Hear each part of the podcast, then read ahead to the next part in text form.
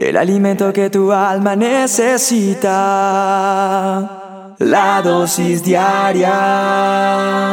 Con William Arana. Cuanto más lo necesite, vi llegar tu amor a mi ser. Un niño en la oscuridad de su habitación se encerró allí sin que se dieran cuenta sus padres, sus hermanos, su familia. Juntó sus manitas, cerró sus ojos y elevó la siguiente plegaria a Dios. Le dijo, querido Jesús, yo quisiera que mañana temprano me conviertas en, en un televisor. Sí, yo quiero ser un televisor. Debe ser algo fantástico. En la casa hay un lugar especial para la televisión.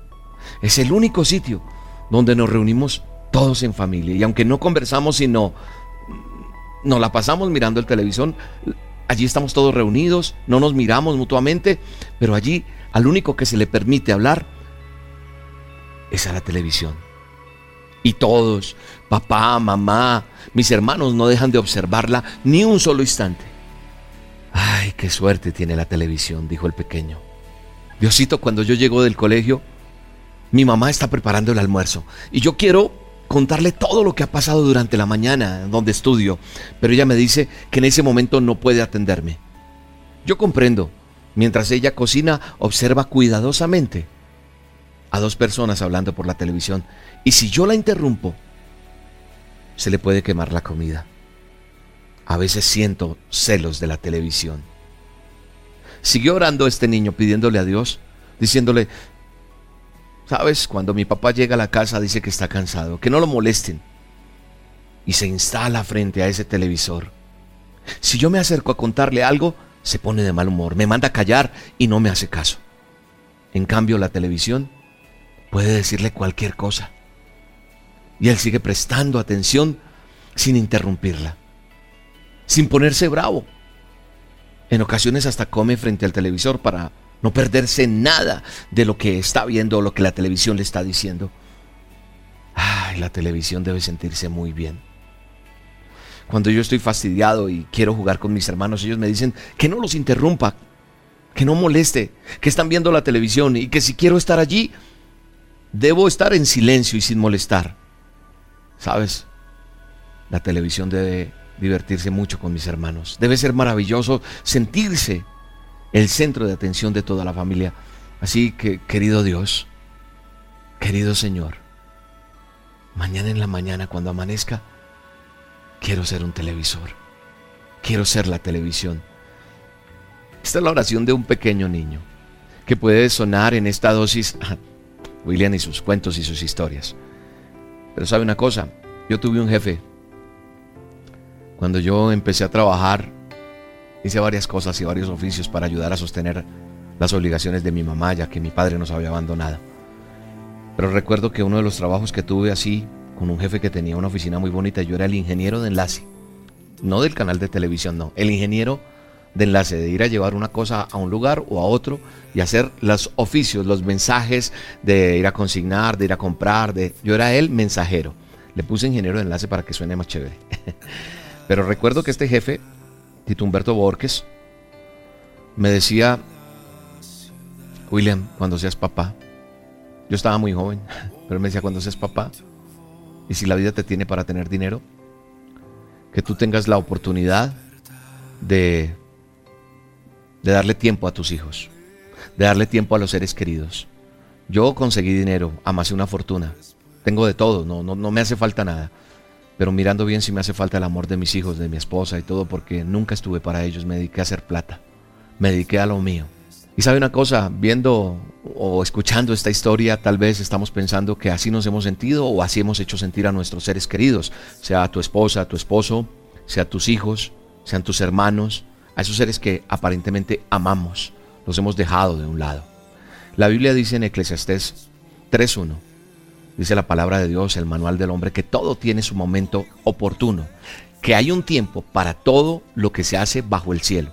Y si usted lee todo el texto que hay allí, dice que hay tiempo para bailar, para reír, para gozar, para llorar, para la muerte, para el perdón, que todo tiene su tiempo. Pero quisimos coger solo este texto, quise coger solo este texto de la Biblia, donde dice que todo tiene su tiempo, su momento, y que todo, todo, todo, lo que se hace bajo el cielo tiene su momento. ¿Cuántas veces escucho, y yo he dicho tal vez, usted lo ha dicho, ah, es que no tengo tiempo, o cómo quisiera tener más tiempo, o tal vez me faltó tiempo para hacer esto, si hubiera tenido tiempo. Sin embargo, yo quiero recordarte que todos los seres humanos contamos con la misma cantidad y medida de tiempo. Aún las personas más ocupadas cuentan con el mismo tiempo que cuentas tú o que cuento yo. He entendido en la vida que el tiempo es algo que Dios creó y yo no puedo ni alargarlo ni estirarlo, sino mi obligación y mi compromiso es usarlo sabiamente. Y es el compromiso tuyo. O sea, somos mayordomos de nuestro tiempo. Somos mayordomos de lo que le damos a nuestros hijos, a nuestros seres amados. Haz que no tuve tiempo de ir a vacaciones, a las grandes playas, a las mejores ciudades. No importa, es el tiempo de calidad que puedes compartir con esas personas que amamos, con esas personas que queremos. Cada hora es como una perla preciosa en cada uno de nosotros. En nuestra mano está eso. Y necesitamos cuidar con mucho celo esa perla preciosa. Cada día necesitamos preguntarnos, ¿qué es lo que quieres que yo haga hoy, Señor? ¿Y cómo quieres que yo lo haga? Qué bueno si me acompañas en esta oración para terminar el, esta dosis y, que nosotros entendamos que tenemos que sacarle buen tiempo, calidad de tiempo a nuestros hijos, a nuestros seres que amamos. Y decirle, Señor, gracias por ese regalo tan hermoso que es el tiempo. Hoy reconocemos que en muchas ocasiones no hemos sido tan sabios, no hemos sido tan buenos mayordomos del tiempo y luego busco excusas. Digámosle, Señor, ayúdanos hoy a vivir en tu tiempo y a entender que cada cosa en la vida tiene su tiempo para así no apropiarme de ese tiempo y poder administrar con sabiduría ese regalo del tiempo que tú nos has dado. Bendigo tu día, bendigo tu casa, bendigo tu familia, bendigo tu trabajo. Un abrazo. Chao, chao. Bueno, y te tengo una super invitación. Apunta esta fecha, jueves 26 de octubre 8 de la noche, Teatro Jorge Eliezer Gaitán. Estaré cerrando la gira de este año de presentaciones teatrales en Bogotá.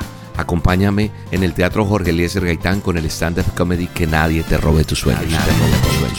Será un tiempo hermoso donde comparto mi vida, mi historia y qué bueno que vayas y rías, reflexiones y salgas restaurado para restaurar. Que nadie te robe tus sueños, jueves 26 de octubre. No esperes a que se agote la boletería. Ve a las taquillas del teatro, allá se encuentra la boletería o en tuboleta.com. Ahí ingresas, buscas William Arana o que nadie te robe tus sueños y adquieres tu entrada. Ven solo acompañado, será un tiempo maravilloso. Hay parqueadero ahí en el teatro, en fin. Mayores informes 601-593-6300. Teatro Jorge Eliezer Gaitán, 26 de octubre. No me falles. La dosis diaria con William Arana, tu alimento para el alma. Vívela y compártela. Somos Roca Estéreo